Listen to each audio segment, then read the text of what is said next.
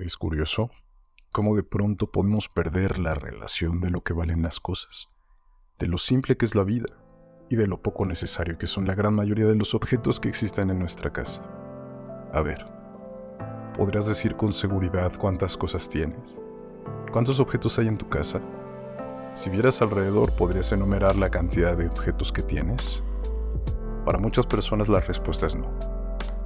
En este podcast quiero hablar contigo sobre la filosofía del menos es más y cómo podemos aplicarla a la salud mental. Bienvenidos sean todos a un podcast más de PCM Psicología y Salud Mental. Yo soy Rod, soy psicólogo clínico y soy psicofisiólogo. Y el día de hoy quiero romper con ese mito de los clásicos podcasts sobre minimalismo y hablar sobre esencia. Quiero que hoy te lleves algo que ayude a mejorar tu vida sustancialmente y no solo en apariencia. Recuerda que la mayoría de los cambios ocurren en la práctica. Tengo pacientes, amigos, conocidos y suscriptores que escuchan mis podcasts y me dicen, Rod, mi vida no cambia. Yo les pregunto, ¿qué cambios has empezado a hacer? No, pues ninguno. Ah, pues ahí está el tema. Para que las cosas ocurran tienes que hacerlas, no solo conocerlas o aprenderlas. Y una vez dicho esto, quiero que a partir de hoy comiences a implementar cambios. Y antes de empezar, fíjense que quiero agradecerles por todo su apoyo. Ahora sí, tuvimos tres semanas sin podcast y la realidad es que tuvimos mucho trabajo y algunos pendientes personales que se nos atravesaron en el medio y me fue imposible grabar. Pero aquí ya estamos y bueno, pues comencemos. Antes de hablar de la filosofía del menos es más, es importante que describamos el fenómeno del problema actual que ocurre. La sociedad de consumo, mis estimados, nos ha llevado a una situación actual en la que se nos anima constantemente a comprar objetos que no necesitamos y a endeudarnos para adquirirlos. La publicidad, los medios de comunicación y la cultura popular han creado una especie de subcultura de consumo en la que se nos dice que necesitamos cada vez más cosas para ser felices y sentirnos realizados. Y fíjense, no sé si les ha pasado, pero de pronto deseas mucho algo. Imaginemos un iPhone, un celular, lo que sea. Y cuando lo van a sacar, tú te esperas a que venga la presentación. Sale la presentación en aquellos ayeres con Tim Cook o con cualquiera de estos personajes. Y uno decía, qué padre, yo quiero tener eso. Qué increíble. Y ya cuando lo tenías en tus manos, pasan una, dos semanas, tres semanas, y esa emoción va cambiando. Ya no te sientes con la misma emotividad al tener un producto. Más adelante voy a retomar este punto y lo voy a explicar. Pero, ¿te ha ocurrido? Bueno, la psicología tiene un papel importante en este fenómeno, pues tristemente, los psicólogos saben cómo funciona la mente humana y cómo las emociones pueden influir en nuestras decisiones de compra. Los anuncios publicitarios se van a diseñar para apelar a tus emociones y hacer que te sientas cada vez más atraído por productos que se te presentan. Por ejemplo, un anuncio puede mostrar personas felices y exitosas que utilizan un determinado producto, lo que nos lleva a asociar a ese producto con el éxito y con la felicidad. Además, la psicología nos ha enseñado que tendemos a sobrevalorar las cosas que ya poseemos y a subestimar las que no tenemos, justo como en el ejemplo que te digo. Este efecto se conoce como el efecto de la propiedad y puede llevarnos a creer que necesitamos algo que realmente no necesitamos. La publicidad y el marketing aprovechan este efecto para convencernos de que necesitamos más cosas de las que realmente tenemos. Otro factor importante es el consumismo como forma de identidad. ¿Qué quiere decir esto? Que en muchas sociedades se nos enseña a definirnos a través de nuestras posesiones y de lo que consumimos. Esta tendencia ha creado una cultura de consumo en la que adquirir objetos se ha convertido en una forma de demostrar nuestro estatus social y nuestra identidad personal. Si te pones a pensar, mucha gente en algunos momentos, y quiero que recuerdes esos ayeres de Instagram, porque ya no he visto que pase mucho, pero la gente subía foto de sus cafés o subían fotografías de objetos que compraban, que de cierta manera muestras el estatus social que tienes a través de tener objetos. Y eso me parece pues algo muy superficial en realidad. Bueno, además que fue otra cosa que ocurrió, el endeudamiento. El endeudamiento fue cada vez más común. Las tarjetas de crédito, los préstamos, los medios de financiación se han vuelto cada vez más accesibles. Piensa en todas las tarjetas que ahora se ofrecen, se ofertan. Muchas de ellas ya ni siquiera son físicas, son virtuales. Una aplicación que te da un número de tarjeta y puedes comprar cosas en Internet. Esto ha hecho que la gente se endeude para adquirir bienes y servicios que realmente no son necesarios. puede llevar a una situación en la que las personas se sienten atrapadas en un ciclo de deuda y de consumismo excesivo. ¿Te ha pasado que de pronto saturas tu tarjeta de crédito comprando objetos que no necesitabas y al final te diste cuenta de que en realidad no te emocionaba tanto tener el producto ya una vez que lo habías comprado? De pronto podemos perder la motivación durante el uso y nos sentimos, híjole, creo que no debí comprarme ese celular. Bueno, te voy a decir algo, todo pasa mejor y todo pasa peor en nuestra mente. Es decir, todo lo imaginamos mejor que como es o peor que como será una vez que lo vivamos. Nuestra mente constantemente juega con nosotros, haciéndonos pensar que cuando tengamos algo seremos diferentes o cuando vivamos algo seremos increíbles, etc. La expectativa, mis estimados, juega un papel importantísimo a la hora de tener o poseer objetos. Bueno, ahora pasemos a otra parte del problema. En la sociedad moderna, cada vez hay más personas que están interesadas en el minimalismo como una forma de simplificar sus vidas, de reducir el estrés. Sin embargo, aunque el minimalismo puede ser una forma efectiva de mejorar la calidad de vida, muchas personas se encuentran difícil adoptar un estilo de vida minimalista en la sociedad actual. Y te voy a explicar por qué. Una de las razones por las que es difícil volverse minimalista en una sociedad moderna es que estamos rodeados de estímulos constantes que nos impulsan a comprar cosas. Como ya lo decíamos, la publicidad y el marketing, los medios de comunicación, nos dicen constantemente que necesitamos comprar cosas para ser felices, para ser exitosos, para ser aceptados socialmente. Esta presión constante puede hacernos sentir como si nunca tuviéramos suficiente y esto en algunos casos los lleva a acumular objetos o, lo más común, y esto también te puede pasar, sentirte insatisfecho. Otro factor que dificulta el minimalismo en la sociedad actual es el costo de vida muchas personas sienten que necesitan trabajar largas horas y tener ingresos muy altos para poder vivir cómodamente en una sociedad actual. Esto puede llevar a una mentalidad, y escucha bien, de que más es mejor, en la que acumular bienes materiales se considera una forma de seguridad y de estabilidad financiera. ¿Cuántas personas no tienden a acumular relojes, bolsas, zapatos, ropa e incluso celulares? ¿No?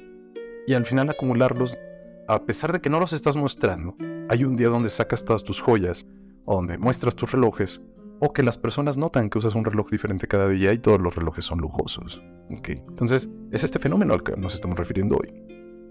Finalmente, también el minimalismo puede resultar para algunos como una forma de privación y de renuncia, lo que puede resultar poco atractivo en una sociedad que valora la gratificación instantánea y la indulgencia.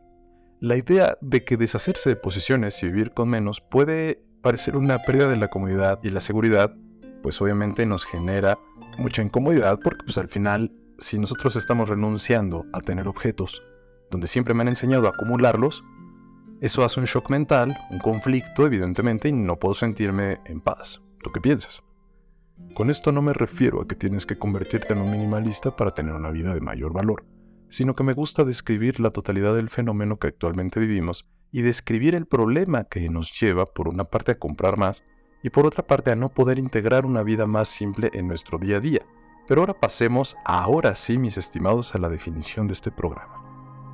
Bien, la idea de menos es más se refiere a la noción de que en ocasiones es mejor tener menos que tener más. En otras palabras, puede ser más efectivo y más beneficioso simplificar y reducir la cantidad de elementos en un lugar en vez de añadir más. La frase se utiliza en una amplia gama de contextos, desde la moda, la arquitectura, la tecnología y la vida cotidiana. Ahorita te voy a explicar algunos ejemplos. En la moda, por ejemplo, menos es más sugiere que un estilo minimalista puede ser más elegante, más sofisticado, que un diseño pues recargado. En la arquitectura, la idea se refiere a la simplicidad de líneas y a la eliminación de detalles innecesarios para crear un diseño más elegante y funcional. En la tecnología, menos es más se traduce en interfaces de usuario más simples, más limpias y que resultan más fáciles de utilizar. En la vida cotidiana, menos es más puede significar reducir el exceso de consumo, centrarse en las cosas que son realmente importantes. Puede ser una forma de simplificar y reducir el estrés, reducir la ansiedad al eliminar distracciones innecesarias y enfocarse en las cosas que realmente importan.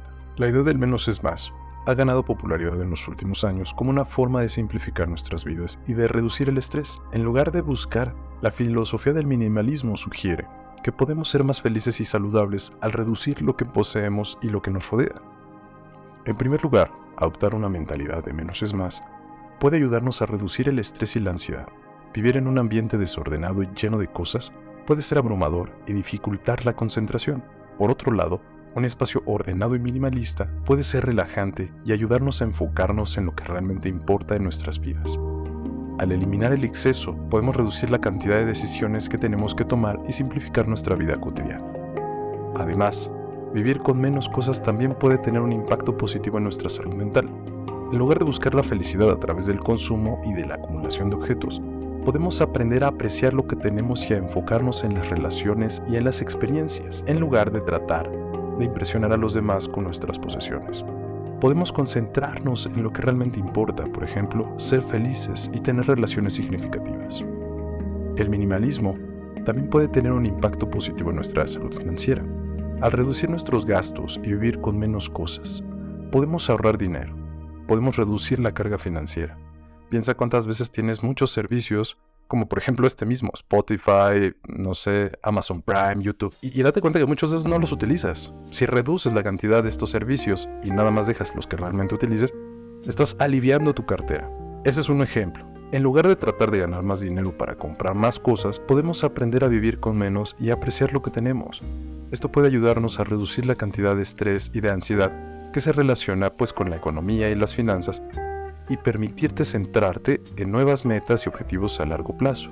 Finalmente, adoptar una mentalidad de menos es más puede ayudarnos a ser más conscientes de nuestro impacto en el medio ambiente.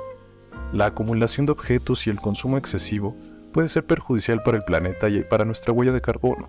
Al reducir nuestro consumo y vivimos de una manera más consciente, podemos contribuir a un futuro más sostenible, a reducir nuestra huella ambiental Vivir con menos cosas puede tener una serie de beneficios ambientales que podrían ayudar a mitigar el impacto negativo que la humanidad tiene sobre el planeta. Y créeme que ya le hemos hecho demasiado daño. El primer beneficio ambiental de vivir con menos es la reducción de residuos. Cuanto menos tengas, menos necesitarás desechar. El desecho de objetos innecesarios es una de las principales causas de acumulación de basura y de contaminación ambiental. Además, la producción de muchos de estos objetos requiere una gran cantidad de recursos naturales y de energía, lo que aumenta la huella de carbono y la presión sobre los ecosistemas.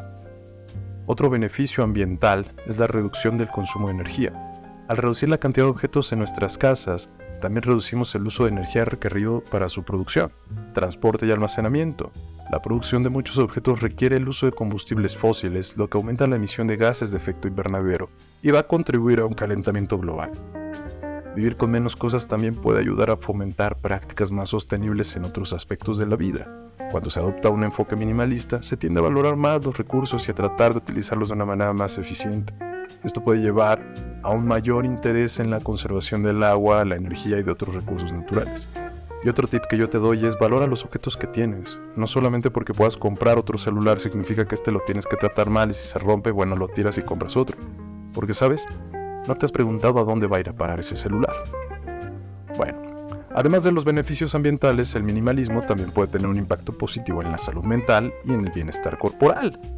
Cuando se tiene menos cosas, se tiende a sentirse menos estresado, puedes sentirte menos abrumado por el desorden y el caos que a menudo se asocia con tener demasiadas pertenencias. Esto puede ayudar a reducir el estrés y la ansiedad, lo que a su vez puede mejorar la calidad de vida. Y finalmente, mis estimados, en este podcast no intento convertirlos al minimalismo, sino crear en ustedes conciencia. Si algo pienso yo es que la información nos hace conscientes. La información es una herramienta y la información puede ayudarnos si la utilizamos de manera adecuada. Hoy te propongo un reto, y este consiste en usar menos, en gastar menos, en que si sales habitualmente 5 veces a la semana a comprar café, lo hagas solamente 3, y que en esas 3 veces te lleves tu vaso para evitar el tirar a la basura papel. Te reto a que no compres un producto de limpieza cuando vayas al supermercado y en su sustitución hagas tu propio limpiador con una receta casera. Te reto a que cocines. Dirás, ¿qué? Sí, a que cocines tu propia comida y evites gastar afuera en comidas innecesarias. Porque al final del mes me gustaría que te regales una buena cena con quien tú prefieras, o tú solito, o tú solita. No significa que gastes en esa cena todo lo que ahorraste en el mes, sino aprender a disfrutar una cena sin culpa y aún así sabiendo que habrás ahorrado más. Te reto a que te bañes en menos tiempo. Pon un temporizador. Intenta hacerlo en menos tiempo. Te invito a vivir en conciencia con todo lo que haces, de cómo habitas la vida, de cómo habitas tu cuerpo. Te contaré algo. Uno de los principales problemas de los pacientes que sufren atracones es que no están conectados con el momento. Están conectados con la impulsividad y con la estimulación de los centros del placer en el cerebro, pero no están conectados con el proceso fundamental que significa comer. Comer en conciencia es un ejercicio que si practicas con regularidad, te saciarás más rápido. Simplemente yo te pregunto, ¿sabes cuántas veces tienes que masticar algo antes de pasártelo? Gastroenterólogos nos recomiendan de 40 a 43 veces, sí. Si no me crees, búscalo. ¿Y sabes cuál es el punto? Que no la masticamos ni tres veces la comida antes de pasárnosla. Con eso te doy un dato que seguramente no sabías. Finalmente, al hablar de tu casa, te reto a vivir con menos. A que abras tu guardarropa y tires aquella ropa que ya no te pones. Esa que te ibas a poner cuando bajaras de peso. Esos zapatos que solo utilizaste una vez. Regala la ropa que encuentres en buen estado. Tírala que ya no. Aprende de este fenómeno tan increíble que es donar. Yo más que recomendar la serie de Marie Kondo, te recomiendo sus libros porque enseñan sobre el proceso y sobre el ejercicio de poner en práctica el minimalismo a través del orden. Reduce la cantidad de toppers y de objetos para guardar que tienes almacenados en tu alacena. Tira esas viejas especias que ya no ocupas o que jamás ocupaste. Esa comida que seguro tienes por ahí, como por ejemplo una gelatina rancia que nunca preparaste. Al final del día te darás cuenta de cuántas bolsas de basura sacas solo con poner en práctica este ejercicio. Y finalmente, hablando de tecnología, desconecta para conectarte. Medita, trabaja en silencio, no te distraigas, quita las notificaciones a tu celular y la vibración. Genera espacios libres del celular donde no requieras revisarlo durante un tiempo. Pon temporizadores que te permitan hacer otras cosas para no estar en tu celular. Practica no traerlo contigo cuando estés dentro de tu casa. Hay gente que se lo mete en el pantalón y lo cargan en la cintura por si les llaman. Desactiva todas las notificaciones, sí, todas. Créeme que no vas a extrañar que tu teléfono suene con un banco queriéndote ofrecer una tarjeta. Tampoco vas a extrañar la notificación de alguien que publicó en Facebook. Solo son distractores. Vivir con menos distracción te permite estar más contigo. Cada que te distraes, en medida que estás conectado con estos medios digitales, a ti dejas de prestarte atención. Genera rutinas libres de tecnología y de notificación. Y por último, vivir con menos en nuestra mente es un arte que tendrás que pulir todos los días como una habilidad. Piensa que somos como un teléfono, como una computadora que tiene una RAM limitada. La RAM es lo que permite a las computadoras desempeñar varias acciones al mismo tiempo, como poner música mientras trabajas en un archivo de Word. Bueno, lo mismo pasa con nuestra cabeza. Imagina que el promedio de pensamientos que experimentamos al día son 60.000. En una mente sobresaturada pasan estos pensamientos sin que seamos conscientes. Aprender a utilizar la memoria de trabajo en forma eficaz nos va a permitir darle una tarea a la vez. Si vas a hablar con alguien, ponle atención. Si vas a manejar, concéntrate en lo que estás haciendo. Si vas a escribir, solo escribe. Si vas a hablar por teléfono, no estés viendo el celular o la tele mientras lo haces. Piensa que en medida que haces varias cosas a la vez, tu eficacia y la calidad en cada una de ellas va a bajar porque tu atención está dividida en todas ellas. Recuerda la siguiente frase como un mantra en tu mente, una cosa a la vez.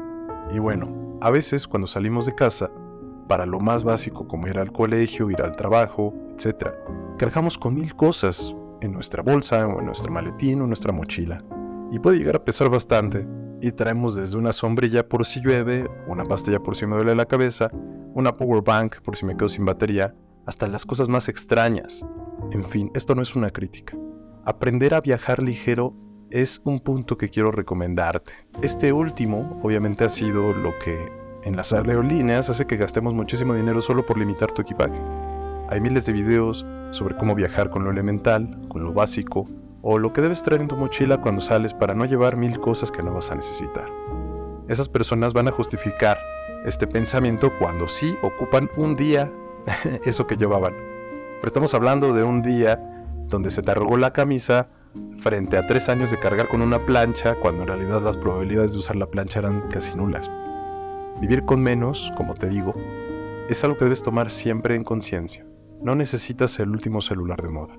Tampoco necesitas ropa nueva cada dos semanas. Y tampoco necesitas estar a la moda con lo último. Yo soy enemigo de las modas. Me parece un cliché absurdo porque son tendencias sociales que se establecen solo por mercadotecnia, pero hoy no vamos a entrar en ese tema. En fin, Vivir con menos requiere valentía. Como ya lo hemos hablado, significa estar un paso más allá de comprender el proceso del consumismo, del capitalismo e incluso de la filosofía del valor.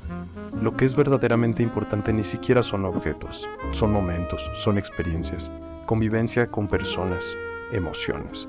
No son objetos ni pertenencias, tampoco una cuenta de banco llena de ceros. Aprende a dotar de valor a tus propias reglas de vida que no tengas que comprarte la bolsa carísima o el coche de lujo solo para encajar con esa bola de personas que te van a aplaudir como focas cuando les muestres tu coche último modelo o los zapatos que nadie se puede comprar porque están agotados y son exclusivos. Dicen que cuando el único valor que tienes es el dinero, generalmente es lo único que le muestras a la gente, como el niño Gucci o el niño Versace, que son adolescentes que mostraban en redes sociales sus vestimentas con un valor desmedido probablemente producto del trabajo de sus padres. Pero hoy quiero que te lleves el reto de vivir una vida más simple, una vida más sencilla, con menos intereses, con menos valores, prejuicios, dificultades, preocupaciones, objetos y por supuesto problemas. Quiero que estés dispuesto a tener una vida rica en experiencias, en momentos sin estrés, en que puedas maravillarte con lo más simple como el canto de los pajaritos o un desayuno que te quedó rico esa mañana. Que tengas una vida donde te propongas enojarte menos, donde no tengas prejuicios hacia los demás, donde dejemos de juzgar cómo está vestido alguien o si la ropa le queda muy pequeña a cierta persona. Vivir en la filosofía del menos es más es una decisión, es una elección que tomamos diariamente. Hoy yo elijo vivir sin complicaciones y sin estrés. Hoy decido regalarte estas palabras para que hagan ruido en tu mente, para que te desprendas de esas anclas que no te dejan seguir y de vivir más ligero, y sobre todo que lo pongas en práctica. Muchas gracias por haber escuchado este podcast. Si te ha gustado puedes darle like y compartirlo. Puedes seguirme en diferentes redes sociales donde me encuentras bajo el nombre de Rod Blau. También puedes encontrar mi correo electrónico en la descripción de este podcast. Y recuerda que la información siempre es libre. El conocimiento es algo que debe compartirse y por ello si lo encuentras interesante, mándaselo a alguien que necesite escuchar de este tema. Agradezco infinitamente el valor de tu atención. Te quiero mucho y nos vemos en la próxima transmisión de PCM Psicología y Salud Mental. Yo soy Rodrigo, soy psicólogo clínico y soy psicofisiólogo y nos vemos en la próxima. Chao.